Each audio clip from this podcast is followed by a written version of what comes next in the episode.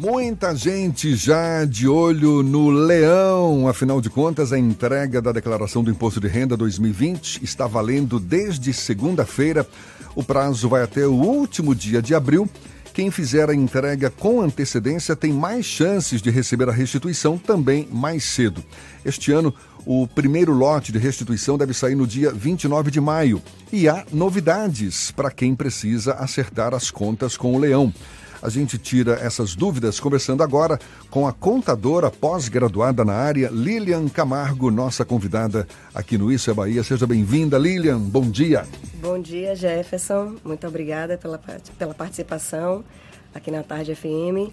A gente vai falar um pouco né, sobre é, imposto de renda, que é esse, esse bicho de sete cabeças que atormenta muito contribuinte é, agora em 2020, a gente trouxe a novidade de que os CPFs dos, dos dependentes são obrigatórios, de todos os dependentes, independente da idade. A gente tem uma novidade também no imposto de renda, que é a simulação da alíquota efetiva, porque o contribuinte ele acha que paga a alíquota de é, 27,5% ou todas as alíquotas que tem de 7,5%, 16%, 7,5%, 15%, 22,5%, 22 e na verdade ele não paga aquela, aquele valor, aquela alíquota, né? Como você bem falou, às vezes é um bicho de sete cabeças, né? Para muita é gente. Para você certamente não é, não. mas vamos, vamos tentar destrinchar essas dúvidas todas. Sim, sim. Uma delas, aliás, não é nem dúvida, né? É, é uma das novidades na declaração desse ano. Eu falei que o primeiro lote de restituição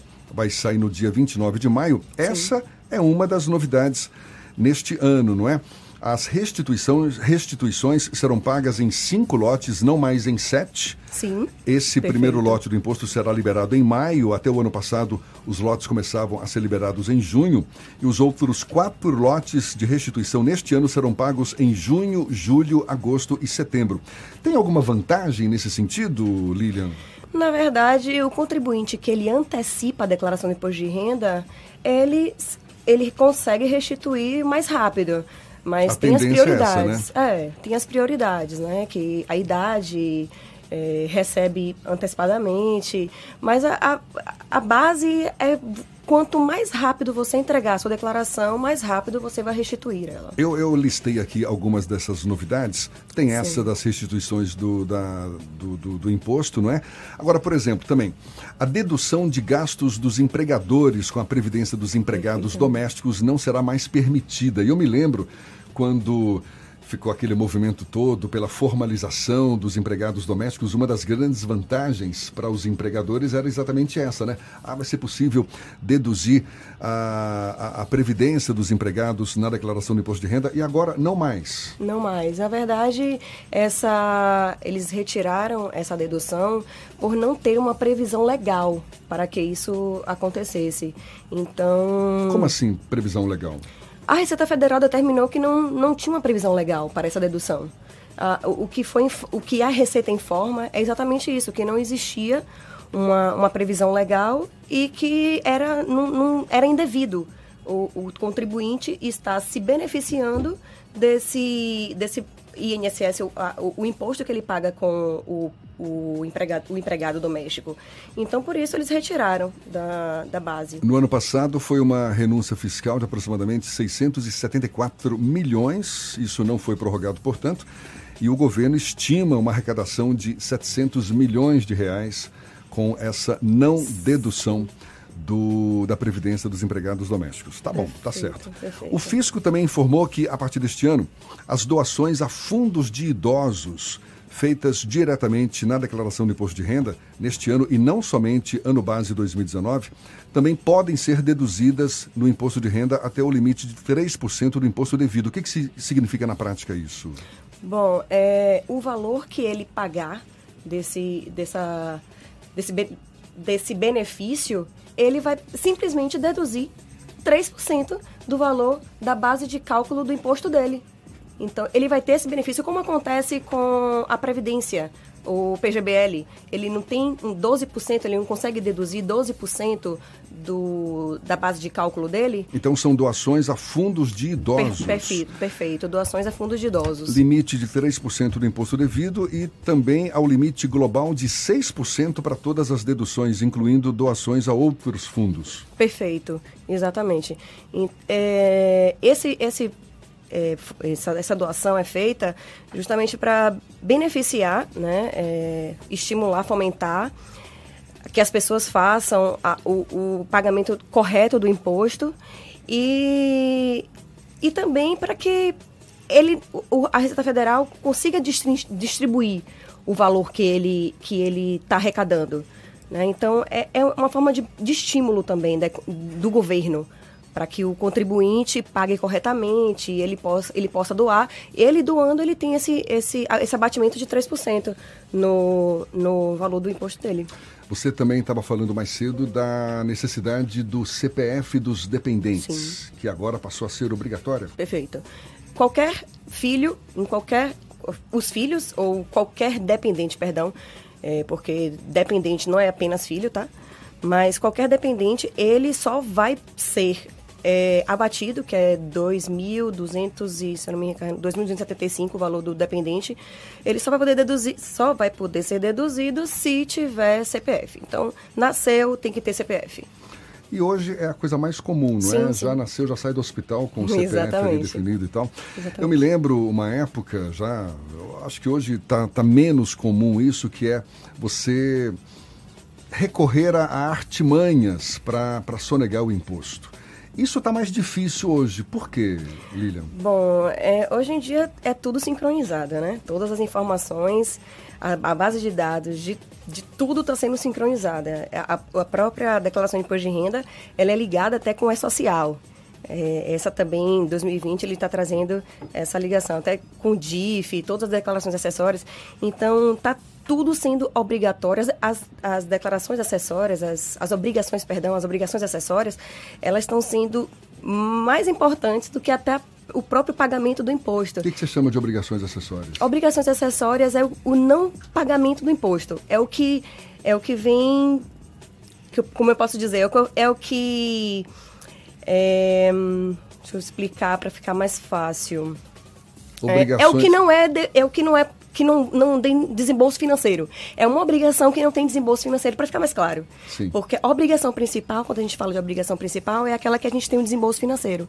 E a acessória é aquela que é obrigatória, mas a gente não tem um desembolso financeiro. Dá um exemplo. Declaração. Declaração de imposto de renda é uma obrigação, mas ela não é um desembolso financeiro. Você pode apenas declarar e não ter, não ter pagamento de imposto. Mas o pagamento do imposto em si, o DARF que você gera, é uma obrigação principal a declaração em si é uma obrigação acessória. E que tipo de artimanha que era mais comum no passado, é, aquele jogo de números que acabavam resultando numa sonegação? Bom, é, muitas pessoas o que é que faziam? É, marido e mulher utilizavam é, o CPF dos filhos. Os dois utilizavam como dependente os filhos. Então, os dois se beneficiavam. Então, o que é que acontecia? Entrava na malha. Hoje, Antigamente não entrava, né? Porque a, a, sincronização das informações não, não, não era tão rigorosa como é hoje. Não hoje... era informatizado, né? Exatamente, exatamente. Então, hoje em dia, se você coloca o dependente, o seu dependente na sua declaração e sua esposa também coloca o de, de, como dependente, você com certeza você vai cair na malha fina. Fora a despesa médica, né? Despesa médica que não tinha comprovação de renda, a pessoa colocava lá e para se beneficiar do imposto. Então, é. as despesas as, as, despesas que são dedutíveis do Essa imposto de renda, prática bem comum, né? Muito comum. Inclusive muito comum. venda de, de, de, notas fiscais, sim, de serviços sim, médicos, não é? Vendia-se por um valor pequeno, você declarava aquele valor muito maior. Perfeito, perfeito. Então, Hoje esse... não mais. Não, Pelo menos não se recomenda isso. Não né? se recomenda e a partir de Quer dizer, na verdade tecnologia... não se recomendava nem no passado, né? não, Agora... não é verdade. É verdade, é verdade. Mas é porque é, as pessoas ficam mal habituadas, né? Então, vai fazendo errado, vai fazendo errado.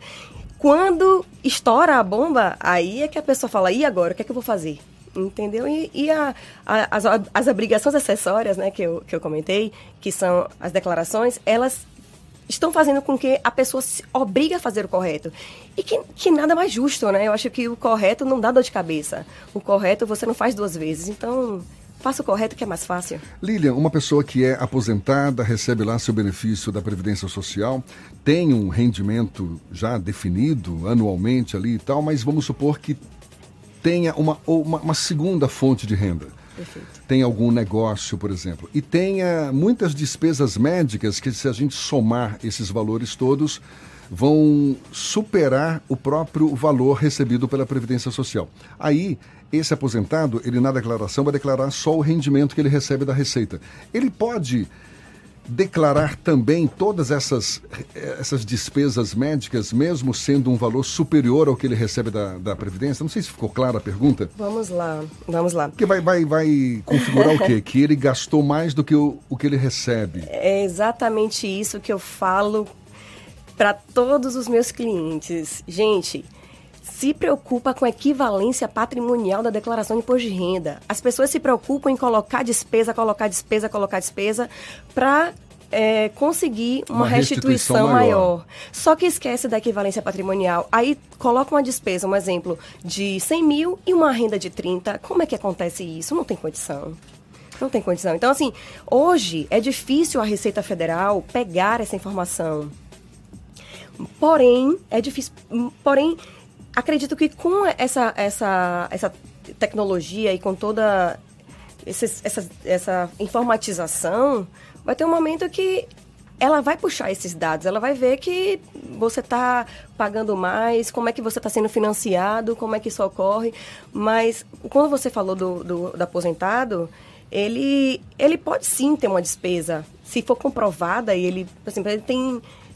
Esse exemplo que eu falei agora, ele tem comprovado é, 100 mil de despesa. Mas ele só recebe 10. Ele tem que comprovar como é que ele, ele pagou os 90. Ele pode fazer? Pode. Contanto que ele comprove como ele foi que ele pagou esses, esses, esses 90. Porque ele só tem de renda 10, um uhum. exemplo. Entendeu?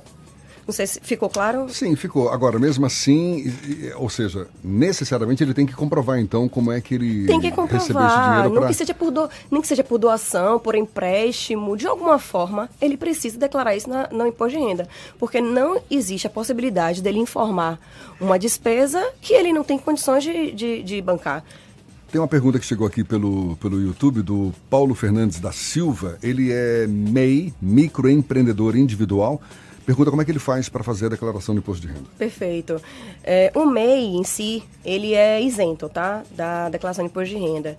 Mas se ele quiser fazer a declaração para que ele se assegure junto às instituições financeiras, ele vai ter, normalmente, tá? Eu falo isso por conta dos, dos MEIs que não tem é, contabilidade, não tem escrituração né, contábil eles fazem é, o, o que ele pode colocar como rendimento para ele na declaração, é, se ele for comércio, o mês, se for comércio, é apenas 8% do rendimento dele, do que ele é, teve de rendimento no ano de 2019. Então, um exemplo, se ele teve de rendimento é, 10 mil reais, ele só vai poder colocar como renda dele 800 reais na declaração. Se ele for um serviço, isso. O restante, isso isento, tá? O restante da diferença, ele tem que colocar como renda tributável. Entende? É, Vamos lá. Vou dizer que entendo, tudo bem. e e, e para serviço, ele, ele sendo meio serviço. Eu vou só dar o, o exemplo de serviço. É, é uma presunção, tá? Esse, esse 8% e esses 32% que eu vou falar agora é uma presunção do lucro. É, lei Receita Federal. Ele exemplo do, do MEI Serviço, ele teve lá uma renda de 10 mil, ele é serviço, ele só vai poder colocar na declaração dele como rendimento isento 320 reais. O restante ele vai colocar como renda tributável. É, é bom que fique claro quem é que precisa declarar imposto de renda, né? Vamos, quer ver? É, é, sim, quem sim. recebeu no ano passado rendimentos tributáveis acima de R$ 28.559,70. Vou repetir, R$ 28.559,70. Rendimentos tributáveis, não é? E o Exato. valor, é, e esse valor, inclusive, é o mesmo da declaração do ano passado. Não mudou. É, não mudou, não teve mudança, exatamente. Agora, contribuintes que receberam rendimentos isentos não tributáveis ou tributados exclusivamente na fonte Sim. e cuja soma tenha sido superior a 40 mil reais no ano passado, esses também são obrigados a declarar. Perfeito. Um exemplo disso são as indenizações trabalhistas, os rendimentos de poupança, é, até o próprio, o próprio MEI, né? Se ele tiver uma escrituração, se ele tiver organização contábil, se ele for tudo organizado, porque a gente parte do pressuposto que MEI não, não se organiza, né? Não tem tempo. O MEI não tem condições de estar se organizando financeiramente, vendo lá quais são as despesas, quais são as receitas, tudo certinho. Ele só tem o valor do rendimento lá, do faturamento. Entendeu? E aí, nesse caso, é, é, mais fácil ele se declarar isento, então. Exatamente, exatamente. Ele não faz a declaração. Mas muitos precisam da declaração de imposto de renda para é, comprovar nas instituições financeiras. Então, o que é que faz? O, o rendimento dele, que ele pode ser isento, é 8% e 32%. 8% para comércio, 32% para serviço. E quem recebeu uma quantia de uma causa trabalhista e comprou um apartamento? Tá, vamos lá. É, são duas, duas etapas, né? é, ele recebeu a indenização, se ele recebeu acima de 40 mil, ele está obrigado a declarar, tá? Sim. É, e se ele comprou um apartamento, ele acima de, acho que 400, dá uma conferida do, nos valores, porque são muitos números, né? Sabe que contador é difícil. Vive de números, Vive de né? números. Então, é, se ele comprou acima de 400 mil, eu não estou me recordando agora.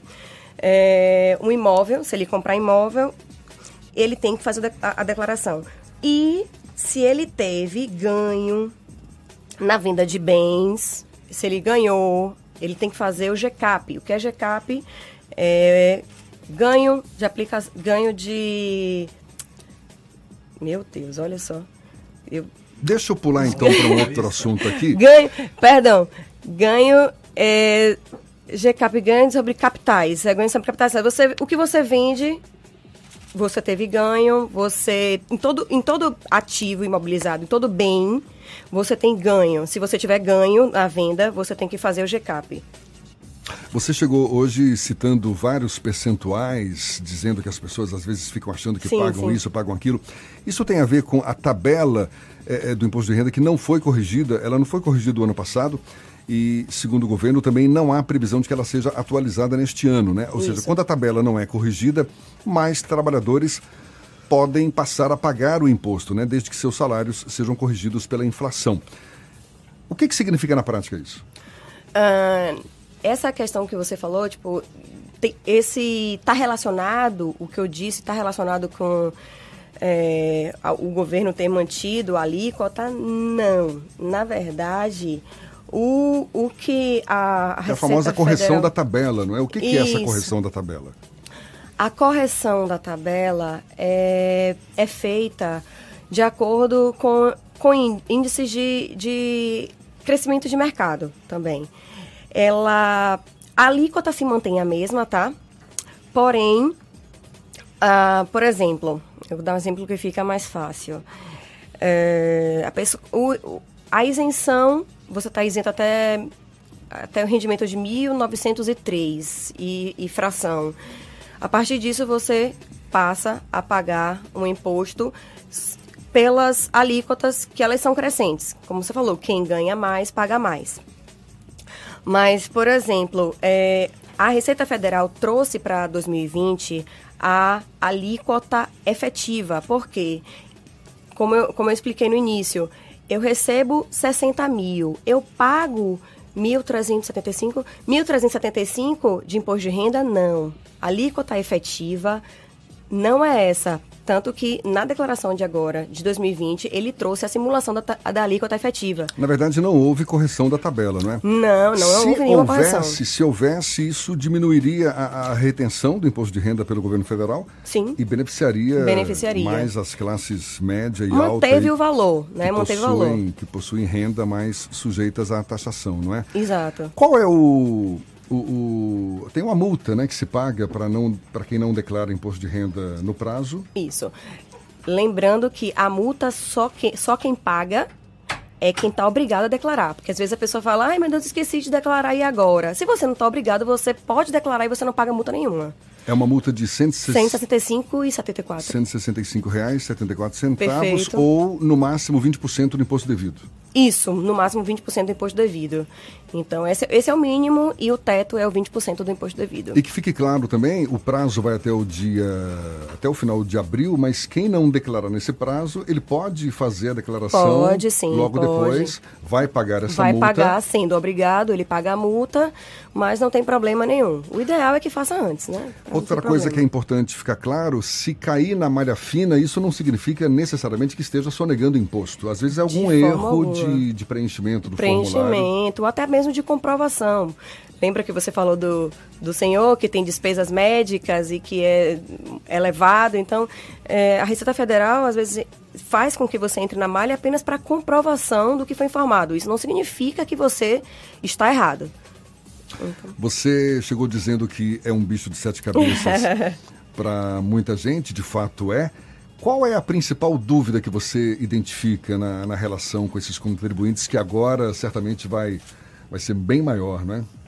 Bom, a maior dúvida do contribuinte é eu tenho eu, eu tenho restituição tem gente que fala assim, Lilian, quanto é que eu vou restituir? Aí a primeira coisa que eu pergunto é, você teve rendimento na fonte? Você pagou algum imposto? Porque o que é que as pessoas costumam achar? Que os impostos que a gente paga, os impostos indiretos, né, e que é, é, não, não estão atrelados à renda, né? Porque a gente tem o imposto de renda que ele é atrelado à renda, a bens, enfim. É, acha que você tem que se restituir. Então, é, fica, eu quero, eu gosto que fique claro para o, o contribuinte que ele só pode se restituir daquilo que ele paga. Então, quando eu falo, gente, ó, só pode, você só pode ser restituído do que você pagou. Você pagou? Pronto, você não vai restituir. É, outra dúvida também é os, os, dependentes, né? O que é que quem eu posso declarar? É, minha sogra. Tem gente que até queria colocar cachorro. Ah, mas meu cachorro é para o filho, faz gente. Faz parte da família. Né? Exatamente, né? meu cachorro faz parte da minha família. Como é que eu não posso declarar ele? Não, eu tenho, tanto, eu tenho plano de saúde do cachorro, eu não posso deduzir. Não, pera ainda, calma, não é bem assim. Então, a, a maior dúvida dos contribuintes é do, dependentes, né? é, o, quem, se eu estou obrigado ou não a declarar. Tem dúvidas, são dúvidas assim. E ó, tem mais dúvida? Procure Lilian Camargo. É. Ela é contadora, pós-graduada na área, esclarecendo aqui algumas dessas várias dúvidas que certamente. São muitas. São muitas. É. Porque, como ela mesma disse, é um bicho de sete cabeças para muita gente. Mas olha, muito obrigado. Valeu. Lilian Camargo dando essa força para gente. A gente lembra, começou na segunda-feira, vai até o final de abril, entre, entrega da declaração de imposto de renda, esse compromisso com o Leão. Pra, só para deixar mais claro, para quem recebeu R$ 28.559,70 rendimentos tributáveis no ano passado, esse é o mesmo valor da declaração do imposto de renda do ano passado. Mais uma vez, Lilian, muito obrigado e um bom hum. dia para você. Eu que te agradeço e boa sorte aí a todos os contribuintes. Quem precisar, estou disponível.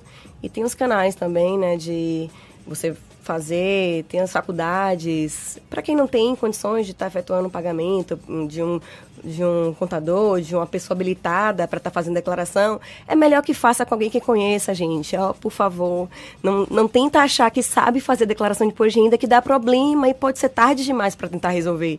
Então, vamos procurar um profissional habilitado para que ele te oriente, para que ele faça o correto, para que possíveis problemas não venham a ocorrer e esses problemas quando aparecem é, são destruidores, eles não, não tem como voltar atrás. Então, vamos lá, boa sorte a todos e que venha o leão. Tá certo. Valeu, Lilian. Obrigado. A gente lembra, esse bate-papo todo você pode assistir de novo no nosso canal no YouTube e ouvir de novo também pelos canais da Tarde FM no Spotify, no iTunes e no Deezer. 8h45 na Tarde FM.